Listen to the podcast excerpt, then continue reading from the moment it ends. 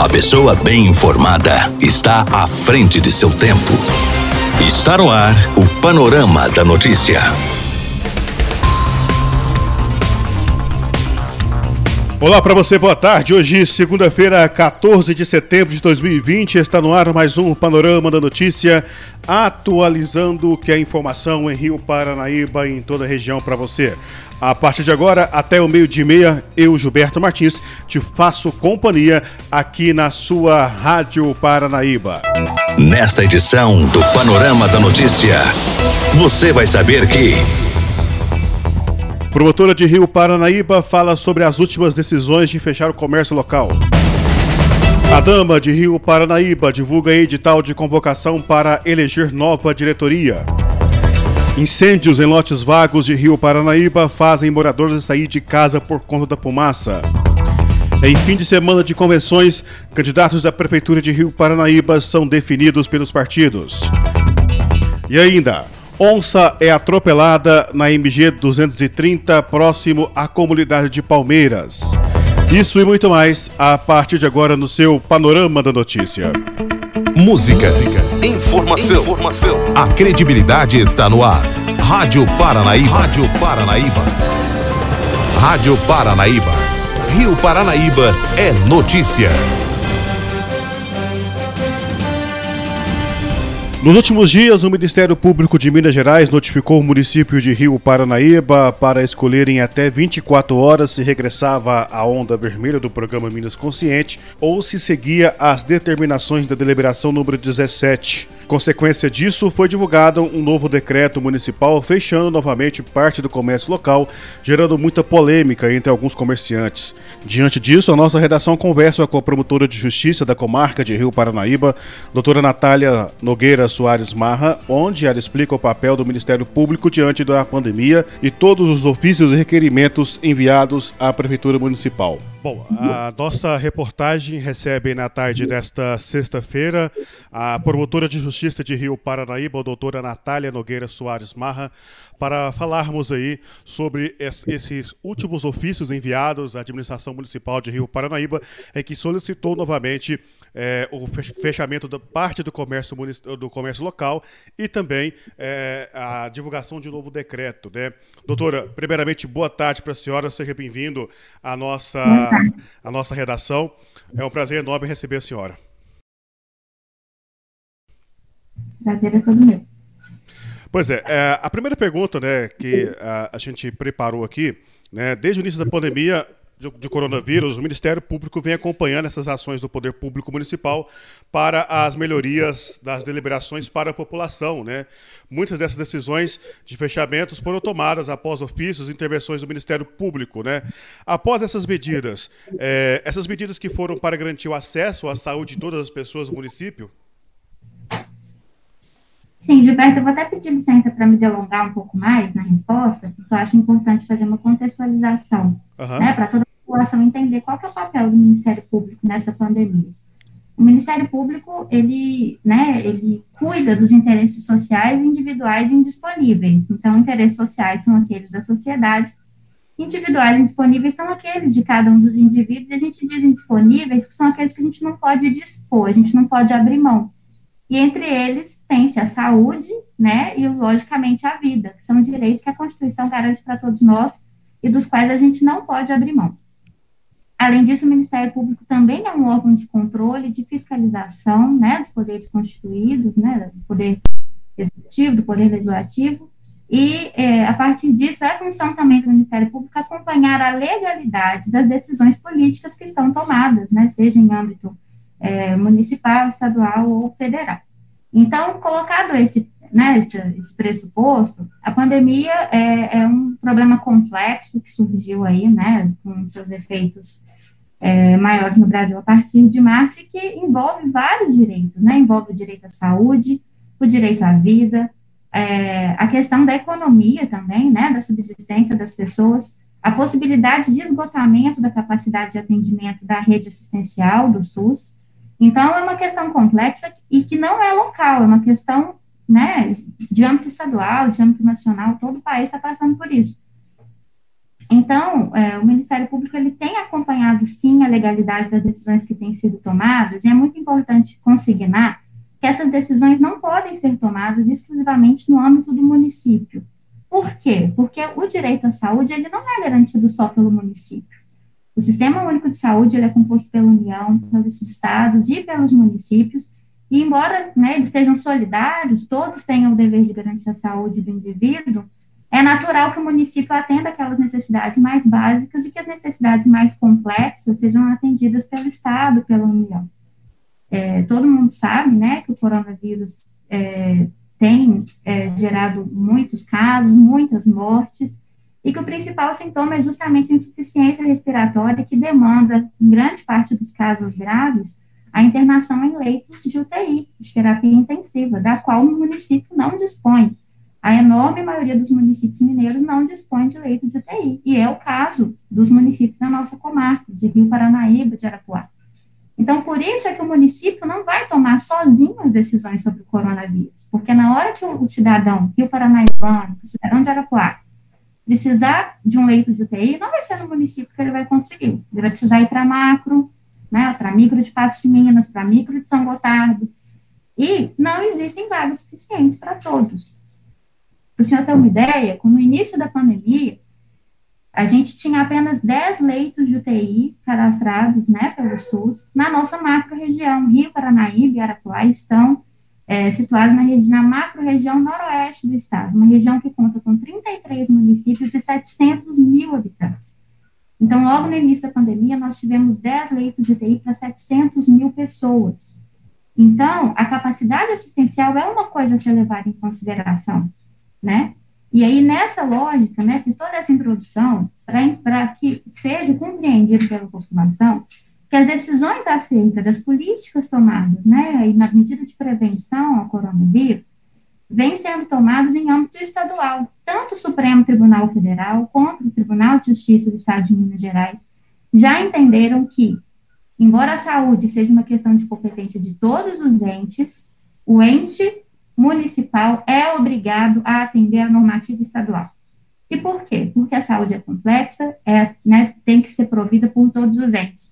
Então, é isso que eu te disse. Não faz sentido que cada município tome a sua própria decisão, sendo que o município não tem como arcar com leito de UTI, com atendimento à saúde. Então, imagina se os 33 municípios da nossa macro-região falassem que não vão seguir a normativa estadual, cada um vai seguir a sua realidade, mas todos os 700 mil dependendo dos 10 leitos de patos, que começamos a pandemia com 10 leitos em patos de mil. Isso não faz sentido. Muitas mortes foram evitadas porque, desde o início da pandemia, o Ministério Público tem cobrado dos municípios, não só de Rio Paranaíba, não só de Arapuá, mas de todo, todos os municípios mineiros, eu posso dizer pela nossa macro-região noroeste, todos os promotores da saúde da macro-região noroeste estão engajados, nós estamos atuando em conjunto para garantir o direito à saúde, o direito à vida de todas as pessoas aqui da região. Mesmo com esse vácuo assistencial do Estado enorme, né, que começamos com 10 leitos para 700 mil pessoas. O Estado, né, se adiantou aí durante a pandemia, já conseguiu instalar mais alguns leitos, mas ainda assim muito aquém dos mais de 100 leitos de UTI que seriam necessários para resguardar a população da macro-região noroeste. Então, diante desse panorama, o Supremo Tribunal Federal e o Tribunal de Justiça do Estado de Minas Gerais entenderam e determinaram de uma forma vinculante que os municípios têm que seguir, sim, a orientação estadual. E o Estado de Minas Gerais, né, desde que começou a pandemia, lá em março, ele publicou uma deliberação, a chamada Deliberação 17, né, que o pessoal aí conhece, volta e meia aparece aí nos nossos ofícios do Ministério Público, e essa Deliberação 17, é, ela é a normativa, já sofreu algumas alterações, mas veio em março e é a normativa estadual do Estado de Minas Gerais para as medidas de prevenção que envolvem, sim, medidas de cunho econômico, né, de abertura e fechamento de algumas atividades econômicas. Essa deliberação é vinculante. Os municípios são obrigados, sim, a seguir a deliberação 17, desde março desse ano. Posteriormente, né, depois que a, a pandemia foi se desenrolando, o, o, Estado de Minas Gerais trouxe uma nova possibilidade ao município, qual? De aderir ao Plano Minas Consciente. Plano Minas Consciente retomando a economia do jeito certo. Um plano estadual também, tá? Feito pelo, pelo Estado de Minas Gerais, E com relação a ele, diferente da deliberação 17, o município tem a possibilidade de querer aderir ou não. Então, só para ficar bem claro, o município tem que seguir a normativa do Estado. E a normativa do Estado de Minas Gerais dá duas opções para o município. Ou ele segue a deliberação 17, ou ele segue o Plano Minas Consciente. E o Plano Minas Consciente tem três ondas: a onda verde, a onda amarela e a onda vermelha. E como que essas ondas são pensadas? São pensadas por técnicos, equipes de pessoas qualificadas, né, compostas por servidores e pessoas indicadas pelo Estado de Minas Gerais, que fazendo uma análise da incidência da doença em cada macro-região, da capacidade de atendimento de saúde em cada macro-região e da velocidade de avanço da doença, indica, toda semana eles se reúnem, reúnem os dados que foram coletados e aí tem-se uma decisão técnica sobre qual onda que determinada macro ou micro região tem que seguir. E essa decisão é fundamentada é a partir de dados que são colhidos, como eu disse, né, de incidência, capacidade de atendimento e velocidade de avanço da doença. E o Plano Minas Consciente, ele tem o benefício de atender é, de forma diferente as regiões diferentes. Hoje, né, isso aí está para todos os cidadãos, qualquer pessoa que estiver nos assistindo pode entrar no, Google, colocar Plano Minas Consciente. O plano é super autoexplicativo, tem todas as macro-regiões do estado, tem todas as ondas indicadas para cada região do estado. Os senhores vão poder ver que tem macro-região que já está na onda verde, tem macro-região que está na onda amarela. A nossa macro-região chegou a ir para a onda amarela, mas diante de um agravamento do número de casos e da situação da região, nós somos regredidos para a onda vermelha. E isso quem determina não é o Ministério Público, quem determina é o Estado de Minas Gerais. Mas o Ministério Público, como um órgão de controle da legalidade das decisões tomadas pelo município, tem o dever de cobrar o município que se adeque à normativa do Estado. Então, Gilberto, né, acabei me estendendo um pouco na, na resposta, mas eu acho importante para as pessoas entenderem, né? Então, por que, que o município oficiou essa semana duas, né, duas vezes, no prazo de 24 horas, para que o município de Rio Paranaíba se adequasse ou à deliberação 17 ou à onda vermelha? Porque o município tem que seguir a normativa do Estado e ele pode optar ou pela deliberação 17 ou pelo plano Minas Consciente. O plano Minas Consciente é flutuante. A cada semana existe a possibilidade do município avançar para uma onda menos restritiva ou regredir para uma onda mais restritiva. E o Ministério Público está sempre acompanhando né, as decisões do Estado. Então, eu tendo verificado que a nossa macro-região e também a micro, tá? Rio Paranaíba está na macro noroeste e vinculada à micro de São Gotardo, a micro-região de de São Gotardo. Tendo verificado que o município foi regredido para a onda vermelha, é dever legal do Ministério Público de cobrar a adequação do município. Agora, doutora, na última semana, após a macro-região noroeste regressar à onda vermelha, a promotoria enviou dois ofícios à administração municipal solicitando informações sobre a situação da pandemia no município, dando um prazo aí de 24 horas para a resposta. Né? Segundo as informações, a prefeitura apresentou a resposta, onde mostra que a curva de contaminação estava controlada e sem nenhum internado no município. Mediante isso, né, eh, foi requisitado aí ao município que se adequasse a onda vermelha ou ingressasse na deliberação número 17 em até 24 horas. O porquê dessa decisão? Entendi. Então, Gilberto, porque na verdade não existe a possibilidade da cidade continuar na onda amarela, né? Na verdade, é justamente por causa disso. O Ministério Público, como eu disse, é simplesmente um órgão de controle de defesa dos direitos, né? Nós somos promotores de justiça e não médicos, epidemiologistas ou estudiosos da pandemia. Não temos o condão de determinar o que pode ser bom ou não para a defesa da saúde. Quem faz isso é a equipe técnica do Estado de Minas Gerais. E quando eu pedi essas informações, a razão né, do Ministério Público ter pedido e de saber a justificativa do município para ficar numa onda diversa é porque é, os da, o, o, o, Estado, para ele definir em qual onda né, que o município vai ficar ali dentro da macro ou da micro, o Estado é quem avalia esses dados. Então, não cabe ao Ministério Público avaliar é, se, né, se os casos estão dentro do padrão para ir para uma onda amarela ou vermelha. Quem analisa isso é o Estado de Minas Gerais. E o Estado de Minas Gerais analisou essas mesmas informações que o, Ministério, que o Rio Paranaíba, né, o município encaminhou para o Ministério Público, essas mesmas informações é, são acessadas pelo Estado de Minas Gerais e ainda assim o Estado de Minas Gerais fazendo uma análise regional, entendeu que a região não poderia ficar na onda amarela e sim na onda vermelha, tá? É, existe uma, uma, peculiaridade no novo plano Minas Consciente que ele estabelece que municípios de até 30 mil habitantes que tenham uma incidência muito baixa da doença podem ser autorizados a ficar na onda amarela, mesmo que na, toda a região esteja na onda vermelha. Não é o caso de Rio Paranaíba, tá? Para que o município possa, né, tendo menos de 30 mil habitantes, ficar na onda amarela, a despeito de toda a região estar tá na onda vermelha, ele tem que ter um número X de casos. Isso pode ser conferido no, no site do Minas Consciente, tá? Mas, salvo engano, ele tem que ter tido nos últimos cinco dias é, uma estatística de aproximadamente 50 casos é, a cada 100 mil habitantes. E, no, e aqui, proporcionalmente, no Paranaíba, nós temos muito mais que isso. Né? Então, se Rio Paranaíba tem aproximadamente 12 mil habitantes, a gente teria que ter cinco casos, aproximadamente, a cada 15 dias. E nós sabemos que o número da cidade está muito maior que esse. Então, o Estado de Minas Gerais, né, isso também pode ser consultado por todo mundo, basta entrar lá no site Minas Consciente, baixe lá as ondas, os boletins epidemiológicos, e os senhores vão ver em que onda o município de Rio Paranaíba está inserido pelo Estado de Minas Gerais e o município está inserido na onda vermelha por todos os critérios, seja pelo critério da macro-região noroeste, seja pelo critério da micro-região de São Gotardo, seja pelo critério de menos de 30 mil habitantes, mas pelo número de casos está na, na onda vermelha.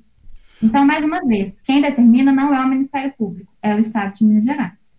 Bacana. Agora, doutora, é, após a divulgação desse decreto oficial, né, que a gente recebeu ontem à tarde pela Prefeitura Municipal para que fosse feita a divulgação oficial, né, vários comerciantes, pessoas da cidade é, estão levando, estão considerando, né, melhor dizendo, que essa decisão partiu pelo lado político, né? É, há necessidade, inclusive há comentários de Facebook é, que eu vou até colocar para a senhora ver é, depois, né, depois eu coloco para a senhora ver, é, que falam que essa decisão partiu de uma decisão política, né?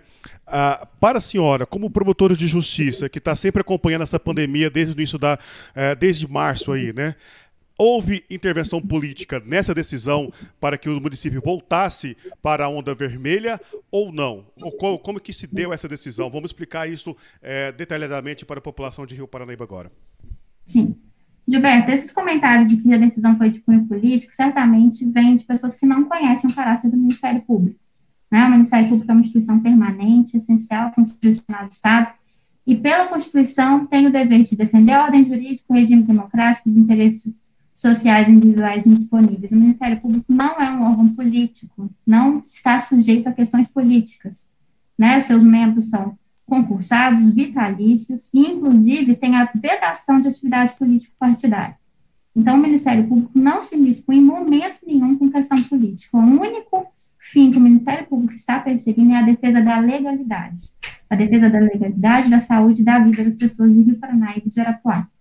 Então, é, não é uma decisão política do Ministério Público, é uma decisão do Estado de Minas Gerais a todo momento o Ministério Público está atuando como um garantidor da legalidade. Então, né, essa decisão não tem cunho político, porque foi uma decisão que, eu, como eu já falei aqui várias vezes, foi tomada pelo Estado de Minas Gerais a partir de critérios técnicos de incidência da doença, capacidade da rede de atendimento e avanço da doença. Tanto é assim que existem regiões do Estado que estão na onda verde, estão na onda mais permissiva, outros estão na onda amarela, outros estão na onda vermelha. O Ministério Público só quer que seja cumprido o plano estabelecido pelo Estado de Minas Gerais, porque esse é o entendimento do Supremo Tribunal Federal e também do Tribunal de Justiça do Estado de Minas Gerais.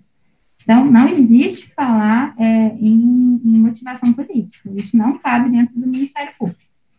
Inclusive, há, há comentários também que uh, o próprio Ministério Público quer governar no, no lugar do, uh, ou do prefeito ou do Estado. É, a verdade nessa afirmativa que a população às vezes faz, esses comentários maldosos que geralmente surgem em grupos de WhatsApp, Facebook, né, que o Ministério Público quer governar no lugar do prefeito e também do, do Estado? Olha, comentários são livres, né? A gente tem a liberdade de expressão, embora é claro que o excesso deve sim ser, ser verificado. Mas a questão é que o Ministério Público não é executor de políticas públicas, né? Para isso, a gente tem as pessoas que são eleitas para isso, dentro do Poder Executivo, dentro do Poder Legislativo. Como eu disse, o Ministério Público não mexe com política, tanto que não pode exercer atividade político-partidária, é vedado aos promotores de justiça, né, aos membros do Ministério Público em geral. Então, o Ministério Público ele não quer se substituir ao prefeito, não quer se substituir ao governador nem ao presidente. Ele simplesmente quer que as decisões sejam de acordo com a lei e com a Constituição Federal. Quem está né, é, determinando toda a política é o governador do estado de Minas Gerais. Né? E a gente está só, e o Ministério Público ele apenas está zelando para que o município atenda ao que é obrigatório. O município tem que seguir o Estado. E o Estado determinou a onda amarela ou a onda vermelha. Então, o, o Ministério Público não está inventando uma política de controle da pandemia. O Ministério Público está apenas requisitando, né, a palavra certa é requisitar, que o Poder Público Municipal atenda à deliberação normativa estadual, porque ela é obrigatória, né? É muito comum. Ah, mas o Ministério Público mandou abrir, o Ministério Público mandou fechar, o Ministério Público não manda esse tipo de coisa. Né? O que é decidido pelo Estado de Minas Gerais com base em critérios técnicos pelo Comitê Extraordinário do, da Covid-19 é o, que, é o que o Ministério Público requisita que o município cumpra. Inclusive, o município pode cumprir é, espontaneamente, não tem necessidade de requisição do Ministério Público. O Ministério Público requisita quando o município não está de acordo. Mas o fato é que aqui em Rio Paranaíba, o Ministério Público tem sido um parceiro do município, tem feito reuniões constantes com o prefeito, com toda a equipe técnica, para que a gente busque sempre a melhor alternativa, né? Sempre por meio do diálogo.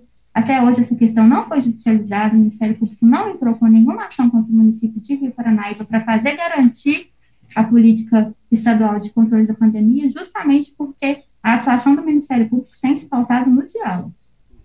Agora, há uma possibilidade que o Ministério Público autorize que, que, com que o município volte a, a, abrir o comércio local de forma gradativa, tomando todos esses cuidados necessários de contágio aí da Covid-19? O Gilberto fica até cansativo, mas eu vou falar mais uma vez. O Ministério Público não pode autorizar abrir ou fechar, porque não é o Ministério Público que determina o que abre e fecha. Né? Fica parecendo que o Ministério Público quer que abra uma coisa, quer que abra outra. O Ministério Público quer, como todos querem, que essa pandemia passe o mais rápido possível, que todo cidadão possa trabalhar, exercer sua atividade econômica com o direito à saúde e à vida garantidos. Então, não existe a possibilidade do Ministério Público autorizar X ou Y porque a função do Ministério Público, né, ao contrário do que estão dizendo aí, não é fazer política pública, não cabe ao Ministério Público determinar abrir ou fechar. Ao Ministério Público, eu posso dizer sempre o que, vai caber: atender a legalidade e atender o que o Estado está determinando. Então, essa pergunta tem que ser feita para o Estado de Minas Gerais, para o Comitê Técnico, e com certeza eles não vão saber responder, porque é uma questão que depende de todos os dados do avanço da pandemia que vão sendo coletados semanalmente eu posso garantir que o Ministério Público vai sempre atuar buscando a legalidade e o atendimento à política estadual do controle da pandemia. Bacana. Agora, doutora, aproveitando a oportunidade, para liberar a senhora também, é, estamos entrando no período eleitoral, né? E com certeza o Ministério Público vai trabalhar em conjunto com o Ministério Público Eleitoral nessas eleições, né? E a senhora já deve ter percebido que a, a política em Rio Paranaíba é um pouco conturbada, cheia de denúncias, cheia de, de, de, fake news, né? Como que o Ministério Público vai atuar junto com o Ministério Público Eleitoral nessa questão aqui em Rio Paranaíba? Olha, o Ministério Público Eleitoral, né, que no caso aqui vai ser personificado pelo Ministério Público de Minas Gerais, vai atuar da mesma forma, né, que está atuando com relação à pandemia, sempre na busca da legalidade, do interesse público, sem se miscuir com questões políticas. Então, sempre buscando a legalidade, né, a normalidade do pleito, que não ocorra nenhum tipo de abuso político, abuso econômico, para que as eleições possam correr da forma mais lisa e, e clara, né, e transparente possível. Agora, doutora, muito obrigado por você ter atendido o nosso pedido aí hoje pela manhã de ter concedido essa entrevista para nós, esclarecendo todos esses dados, né? E novamente coloca à disposição a empresa Paranaíba agora, o jornalismo da Rádio Paranaíba, da Máximos FM, para que o Ministério Público divulgue todas as informações pertinentes e a sociedade Rio Paranaibana, tanto nesse período de pandemia quanto no período aí eleitoral que vamos iniciar aí agora nos próximos dias. Tá o Ministério Público agradece, né, pela oportunidade né, de, de ter esse canal de comunicação com a população e também se coloca à disposição. E não bastasse a pandemia do novo coronavírus, em que as ordens é para ficar em casa e evitar aglomerações, a população de Rio Paranaíba tem que aguentar a irresponsabilidade de algumas pessoas que, sem motivo óbvio, colocam fogo em lotes vagos e pastos. E quem sofre com isso é a própria população. A nossa redação recebeu na manhã do último sábado o relato de diversos moradores do bairro Prado e Alto Santa Cruz, onde as queimadas estão frequentes. Muitas pessoas estão tendo que sair de casas por conta da densa fumaça que sai desses incêndios criminosos. E o curioso é que ninguém sabe quem é o responsável por atear fogo nesses locais. Uma moradora disse que as queimadas estão frequentes e que tanto ela quanto seu filho são alérgicos e que tem que sair de casa para fugir da fumaça. Além disso, também tem as cinzas que ecoam com o vento, trazendo diversos transtornos para a população que às vezes precisam lavar suas roupas ou mesmo limpar sua casa. Segundo a lei de postura do município, quem for flagrado cometendo esse tipo de crime pode ser multado com valores que variam de 50 reais a R$ 6.400. No mês de julho, a nossa redação já noticiou a mesma situação no bairro Prado, porém, até o momento, ninguém foi punido. De acordo com o setor de fiscalização da Prefeitura Municipal, um dos principais problemas para esse tipo de situação, segundo o setor de fiscalização, são os lotes sujos em diversos pontos da cidade. Muitos proprietários já foram multados e a própria prefeitura já fez a limpeza de vários lotes vagos para evitar, além das queimadas, animais peçonhentos, conforme a nossa redação por diversas vezes já reportou. Os fiscais de postura ressaltam, no entanto, que as pessoas podem denunciar através do Disque Denúncia, através do telefone 99991 4770, repetindo 99991 4770 ou mesmo para a Polícia Militar através do telefone 3855 1282 em caso de queimadas. Se você souber quem são essas pessoas responsáveis por causar esse incêndio, denuncie, não seja cúmplice.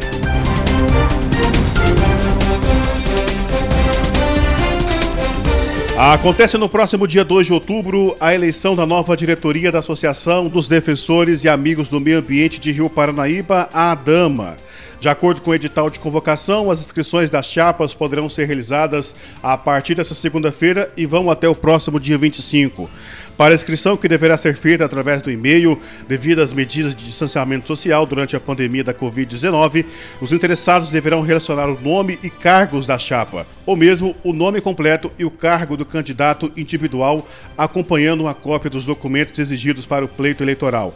A confirmação se dará através de uma resposta do e-mail que foi enviado no ato da inscrição. Ainda segundo as informações do edital, o acesso de local de votação só será permitido ao associado se estiver utilizando máscara e realizar a devida higienização com álcool gel, que será disponibilizado na entrada do local. A votação será realizada das 18h30 até as 20h30 na sede da Câmara Municipal da cidade e poderão votar membros efetivos aptos ao voto, observando-se o artigo 41 do Estatuto da Dama. Outras informações poderão ser obtidas através do nosso site paranaíbafm99.com.br.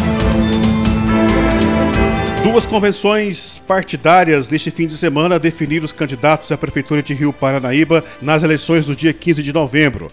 A primeira convenção realizada foi na sexta-feira, dia 11, no antigo Salão Verde e contou com a participação de diversos partidários e políticos da cidade. O empresário Ilcinho Barbosa, do Partido Progressista, se oficializou candidato a prefeito, junto com o vereador do Partido dos Trabalhadores, Afonso Vieira, como vice.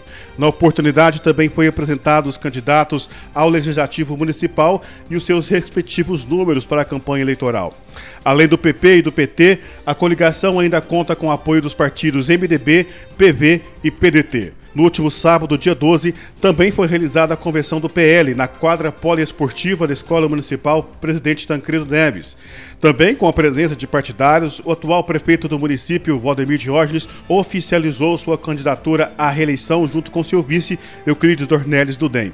Além do PL e do DEM, os partidos republicano, Rede, PSL, PSDB, PSD, PSB e Avante também manifestaram apoio à reeleição de Valdemir Diógenes. Os candidatos à Câmara Municipal também foram apresentados aos participantes.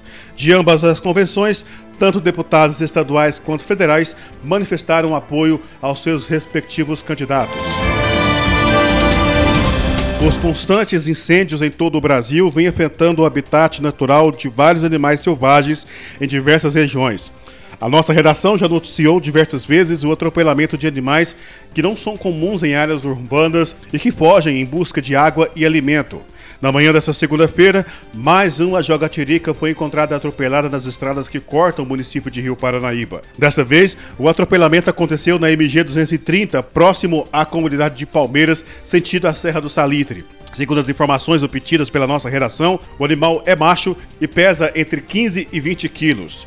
Professores do campus da Universidade Federal de Viçosa foram até o local resgatar o animal para estudos com os alunos. Esse é o terceiro animal encontrado atropelado nas estradas que cortam o município em menos de um mês. O primeiro caso foi revelado por uma professora da UFP que fazia caminhada pela MG 230 e encontrou o animal às margens da rodovia. O segundo já foi registrado na BR-354, próximo ao tribo de Rio Paranaíba, onde, com o impacto da batida, o animal foi dilacerado. De acordo com o sistema Urubu, mostra que a cada 17 segundos, um animal é atropelado no Brasil e, conforme as informações do próprio sistema, a própria pessoa que vê esse fato pode registrar e enviar para o sistema Urubu que gerencia essas situações no país. É possível baixar um aplicativo no telefone e fazer o registro de graça no seu próprio smartphone. Esta é a Rádio Paranaíba FM 99,5. Música, informação, prestação de serviço. Nosso site paranaíbafm99.com.br. A sua voz. Por aqui não tenho mais tempo, nós voltamos amanhã com mais informações de Rio Paranaíba e toda a região no nosso Panorama da Notícia. Outras informações você pode obter em nosso site paranaíbafm99.com.br. Você fica agora com a segunda edição do Jornal da Itatiaia, atualizando as últimas informações de Minas, do Brasil e do mundo para você. Fique em casa, fique com Deus, um ótimo fim de tarde. Tchau, tchau. Fui! Final do Panorama da Notícia. Agora você já sabe o que está acontecendo no Brasil e no mundo.